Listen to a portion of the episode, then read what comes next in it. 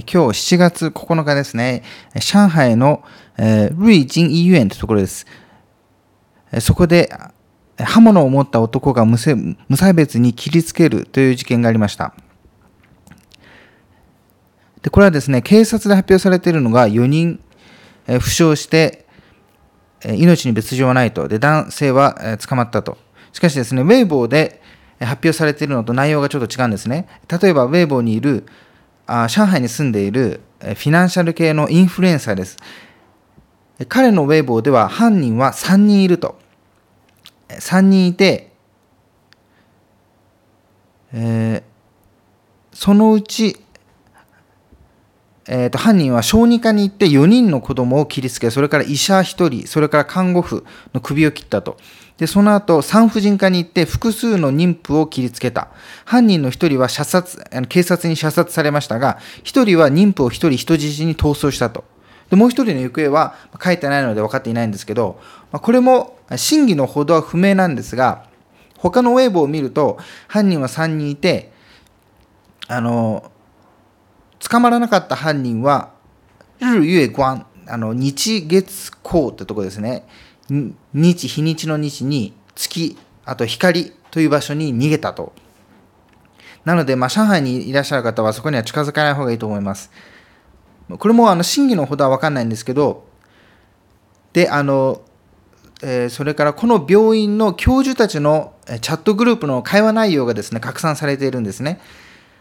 で、その内容を見ると、やはり公表とはズレがあります。で、えー、そのグループの中に書いてあるのは、負傷した人が、えっ、ー、と、ちょっと待ってくださいね。どれだ？負傷した人が、子供が1人重傷と。で、この重傷もですね、お腹を切られて、そこから、まあ、腸が出るくらい、お腹が切られてると。で、もう一人は耳を切られると。そぎ落とされると。大人4人が重傷。で、そして小児科の主任ですね。主任の医者が太ももを切りつけられ、あと手に傷がたくさんあると。で、看護婦が2人切りつけられると。しかし筋肉に到達していないため、縫うことでそれは治療できたと。でそのうちの1人が、ま首を、ま、そのナイフがかすったわけですが、それで大動脈が切断されたと。で、他にも複数人の負傷者がいるということですね。で、それがですね、あのチャットで出てます。チャットで出てて、で、このチャットは病院の医者たちですね、教授たちの会話、チャット内容ですね。で、これも、まあ、あの公表、あの警察側が、当局が公表したのと違ってます。なので、まあ、実際のところは分かんないんですけど、命に別状はないというのは嘘かもしれませんね。それで、えー、っと、まあ、上海ではですね、で、えー、詳しくはですね、まだ公表されてないので分かんないんですけど、上海では6月1日に、そのロックダウンが終わってですね、2ヶ月以上続いたロックダウンが終わって、その後から複数の暴力事件が起きてますね。例えば6月10日、これは凶器を持った男がですね、女性の頭を複数回殴打して捕まったという事件もありました。6月11日は、えー、ジンアンスってところですね、静かに安心の安です。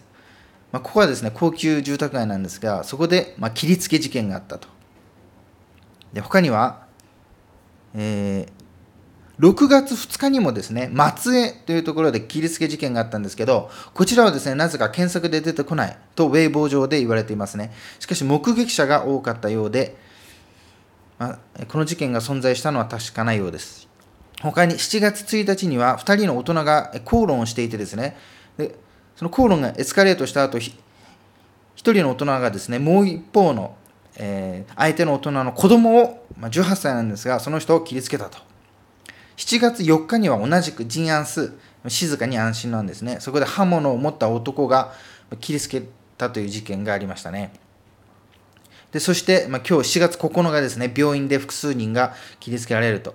まあ、上海ではたくさんのそういった負傷事件が起きているわけですが、まあ、怖いですね。で詳細はまだ分かんないんですが、では、まあ、とりあえず以上です。ありがとうございます。